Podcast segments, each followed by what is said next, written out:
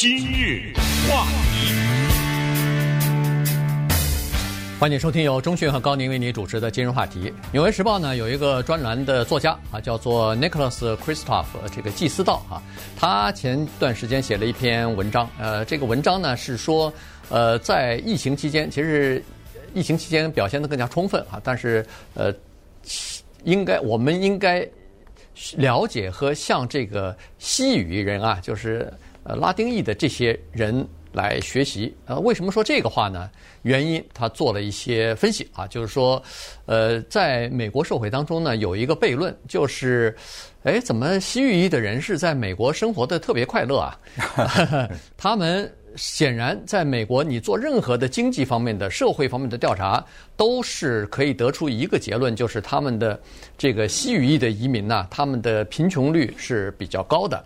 呃，他们是受到歧视的一群少数族裔，然而他们的寿命在美国却要长于美国的白人和黑人啊，这个是也长于亚裔，哎，也长于亚裔，这是有统计数字的。同时呢，他们比如说自杀率比较低，他们的这个饮酒的可能性也比较低。这个好像跟我们的概念不太一样。呃、我觉得这个饮酒可能把它理解为酗酒更好一点。啊，对，就是、啊、呃，就是喝烈性酒哈，因为我们知道、这个、喝的经常是满街躺着那个喝醉的人的这种情况。这个呃呃比较低，因为我们所了解的。呃，我们所说的这个老莫没有任何贬义啊，我们是很友好的。这个对，管他们叫老莫是呃高兴的时候，比如说周末的时候，听着嗯他们的那个墨西哥音乐，然后就开始喝点啤酒什么。这个是呃我们社区当中经常看得到的哈，经常听得到的。呃，但是酗酒就喝得酩酊大醉的这种情况比较少，嗯，而且他们因为吸毒而死亡的人比较少。同时，在移民当中，犯罪率。也比较低，他吸毒少，他那毒枭全把毒卖给别人了。呃，当然这些东西都是我们朴素的认知啊，就是我们从新闻那儿看了，我是说我们普通人呐、啊，从新闻中那看到的一些和我们生活中的一些观察、一些接触什么之类的，缺乏具体的数据的支持，所以有的时候我们听到政治人物说说这些人都是强暴犯，都是哎罪犯什么的啊，那是一种说法，可是有的时候还是需要有数据来支持的。我觉得这个话题特别的有趣，因为它直接关系到你我。为什么呢？因为我们也想知道他们凭什么活得长啊？嗯，我也想活得长啊。所以这个就是说，这里面有什么可以借鉴的地方？是怎么回事？他们活得长？因为我们对他们毕竟有一些刻板的印象。除了你刚才说的他们比较快乐以外，还有就是他们的孩子多嘛。呃，然后这些都是快什么孩孩子多啊？因为他们天主教啊，天主教不避孕等等，呃，都有这些。还有就是说，因为他们是大家庭，所以他们的关键家庭观念比较强。呃，因为他们是天主教徒，徒各个信教，所以他们也经常去教堂。什么教会对他们也很有帮助。再加上呢，这些人不是虚的人，他们比较实在、脚踏实地。你让我摘摘草莓，反正我有口饭吃，我去摘草莓去。我戴着草帽去，酷暑严寒，我去给你干活去，然后。一赚了钱，我马上花了，没存款什么之类的，这一切啊，对不对？都是我们对他们的刻板的印象。那甚至更有人可以这样解释说，这个民族有没有快乐基因呢？啊，那如果这样解释就完了，这就宿命了，那什么都没用了。这所谓基因是不可抗拒的，他天生下来就这样。那对不起，那他就活得长吧，对不对？所以这些东西都是我们可以去稍微琢磨琢磨的东西。但是不管怎么说呢，必须得承认，就是心情和健康。嗯，你中医也好，西医也好，这不能否认是有直接的关系。我们中医说“百病生于气”也，对不对？呃，所谓“怒伤肝，恐伤肾，思伤脾，是忧伤肺”嘛，这这都是呃情志之病之类的。这就是我们中医的传统。那今天呢，我们就利用这个机会整理整理，也，借着季思套这篇文章，那我们展开一下，看看有什么东西可以学习的地方。首先，我们看寿命这个问题，光说不行，拿数数字来。老莫拉丁裔寿命八十一点八岁，平均，白人七十八点五岁，哎呦，这差的不少哎，差三岁多呢啊！有时候差半年、差一岁都是很大的，这差三岁多呢。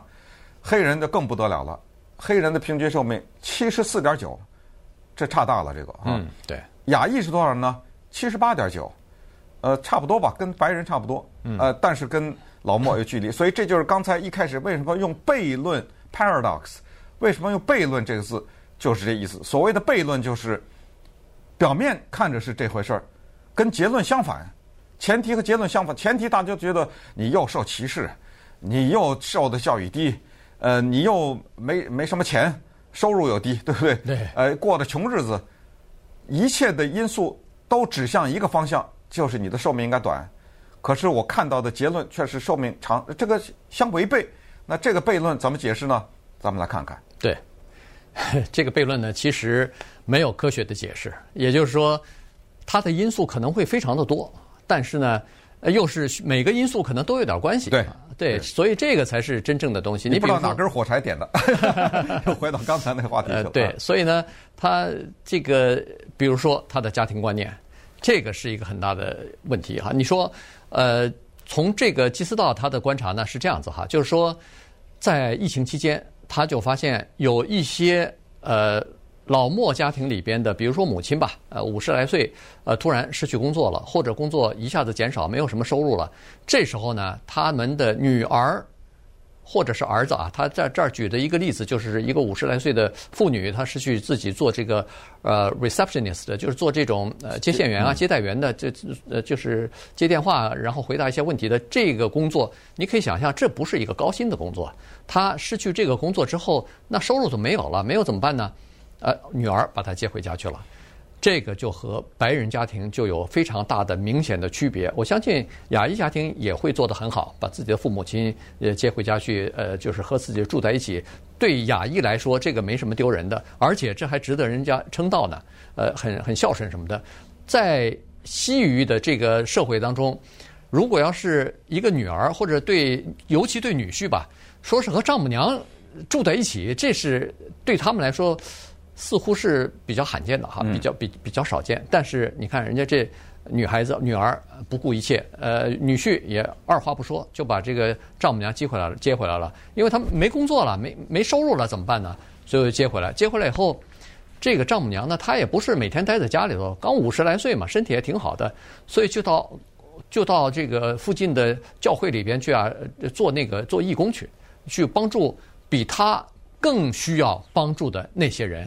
那你看，这人家这个，呃，不是说这个，就是说境界比较高，人家至少他没在家里头闲着。对，但至少呢，通过你刚才这一讲呢，又指出了两个特别重要的东西，一个就是牢固的家庭作为一个实体啊，作为一个团体，这个呢，如果在这个族裔的认知当中，这个是不能质疑的一个事实或者一个现实。必须接受，而且他不是一代人，不是五代人，就不知道多少代人都有这个传统。既然家庭大，对不对？咱们就得互相照应，对不对？第二，已经没有什么质疑的话，一个牢固的家庭和家庭观念，对于长寿是有帮助的。因为还是那句话，长寿或者短寿，有的时候是跟情绪有关。你想，他是处在焦虑的状态，我这工作没了，我没着落了，不知道谁管我了。这老人的寿命能长吗？对不对？还有第二个一个重要的因素，就是教会在这个族裔当中发挥的极大的作用。我们可能都知道他们的信仰，但是也许我们很少有人去进过他们的教会，或者了解过西语人他们的教会在做什么。但是祭司道呢，他做了这个工作，因为他本人是俄勒冈人，嗯，然后。他这一次在疫情期间呢，他回到了他的家乡 Cornelius，在俄勒冈下面的一个地方，他回到那儿做了一些社会调查，然后他就进入到这些教会，他不是进入到一个啊，他广泛的去了解教会，然后也去采访这方面的人，他发现教会他除了布道以外，他呢教起的作用就是做大量的善事，你只要没钱到我这儿来，没吃的到我这儿来。顺便也告诉大家，我们公司多元文化传播集团有若干个西语裔的广播电台。嗯，在我们 Pasadena 这个大楼里面，就有呃一个还是两个呃不至少是两两个，至少两个嗯西班牙语的广播电台。所以我们一天到晚可以说是从早到晚看到这些西语的人进到这个大楼里做节目。我这么告诉大家吧，二十四小时的电台。全是教会的节目，全是他们有的可能是天主教，有的是基督教吧，反正啊，全是教会的节目。那些人捧着那个大厚的圣经，呃，坐在麦克风后面哦，我们这经常看到的一个景象，就是嘶声裂肺，呱呱大声的唱歌，大声的喊叫。在我们家旁边的公园里面，也是一个呃老莫拿着个吉他在那弹，一大堆老莫的教就教会的人在那儿齐声高唱，呃歌唱，跟着这个吉他坐在那草地上啊什么之类的，反正就是说这个呢。对于让人们度过心情的沮丧啊等等，你告诉我没有帮助吗？对，对不对？对，呃，现在科学人员已经有呃一个研究了哈，就是说，其实，在白人当中，在美国的白人和其他，我相信呃这个西方社会当中，白人也是一样啊。家庭里边呢，呃，尤其老年人，他们的孤独啊，是影响寿命的非常大的一个因素啊。就是说，呃，研究人员是说，一个人。如果老年一个人单独住在一个地方，呃，没有人关照他的话，这个孤独对他的影响甚至超过每天抽十五支香烟，呃，伤害会这么大啊！所以，呃，老莫他看这个样子不太孤独哈，这个经常有这种社会当中，呃，教会里边和他们的群体和家族之间的这个关照，因为纪思道在采访当中也发现了，在。俄勒冈这个地方啊，他是说你必须要承认，在这个西语裔的社群当中，他们那儿的那个非法移民的比例是比较高的。所以有一些人，他尽管失去工作了，尽管没有收入了，他依然没有办法拿到就是美国政府提供的各种各样的救济和福利，因为他没身份嘛。但是没关系，不会让你饿着肚子睡觉的。那个教会也好，当地的那个呃西语裔的这些社区也好。只要一听说哪个孩子缺吃的了，哪个人家揭不开锅了，他们总会去帮忙的啊。所以呢，他们就是怪不得人家老莫拿了钱，第第二天就花掉了。他他不怕，因为他不会饿肚子。别的人在社区当中的邻居当中，这些老莫他会帮他忙的。对，呃，刚才你说到的孤独这个，我再多讲两句，因为在他的这篇文章当中呢，关于孤独这件事情，他只写了半行。他说，在我们西方国家里面有一个 pandemic of loneliness，就是如传染病一般的，或者如流行病一般的孤独啊。嗯，他说的这个孤独呢，真的可以这样的理解，就是一方面是老人孤独，还有就是整体的孤独，就是存在于在西方世界当中的孤独。其实孤独这个概念在中华文化当中，真的坦率讲，尽管我的阅读有限，它一定不是一个特别凸显的文化特征。因为我们这个民族是一个集体性的民族，对，啊，不太强调个人。那你个人的那点小忧伤、小痛苦，你留着吧。可是你要对西方稍微做点研究，根本不用说得太久远。基本上从第一次世界大战以后，这句话我说的应该不夸张。整体的西方文学用“孤独”二字概括都不太过分啊。整体的哲学的探讨，包括存在主义的。卷土重来，在第二次、第一次世界大战以后，等等这些，这些这种概念，这种孤独的概念，特别的白人，就是尤其是在所谓的精英啊，在知识界，在他的文化艺术啊、电影啊里面，这种反应，哲学里面的反应，特别的普遍啊。这个也是他们整体的民族的纠结，在这个地方，就是孤独，然后寻找自己。其实我们那时候。八十年代在中国学这个东西，后来到了美国，在那之前，这句话听不懂啊。什么叫寻找自我？听得懂吗？对不对？我就在这儿呢，我我我就是我，我姓这叫这个，我上学，我找工作，我赚钱，结婚养孩子，我寻找什么自我呀？我的自我为什么要寻找？哎，但是这个是西方的一个很大的主题，就是孤独。可是，在拉丁的世界当中呢，在他的文学当中，尽管他有旷世名著叫《百年孤独》。但是那个孤独不是 loneliness，那是 solitude。这又说了，这个在英文当中反映“孤独”这个字的词汇，至少是嗯九个、八九个到十几个。但是在汉语当中，这个词汇没有那么多反映孤独的。这也就是说，这个东西又回到那个一个孤独的人，他的心情未必很好，对不对？当他心情不好的时候，那很可能会影响他的健康。那么稍等会儿再，跟大家讲讲一九七四年的一个故事，就是说。关于所谓拉丁裔的悖论是最早怎么被发现的？就他们的快乐这个东西是怎么一个巧合呢？在一九七四年的时候被发现了。今日话题，欢迎继续收听由中讯和高宁为你主持的今日话题。呃，今天呢，我们来跟大家讲一下这个西语裔的悖论哈。他们刚才第一段的时候，我们曾经说过了。呃，他们在美国生活呢，是处于这个呃收入比较低，或者说是贫穷率比较高的这一个族群，而且也受一些社会上的歧视。但是他们比一般的人都快乐生活的，而且寿命呃比大部分的。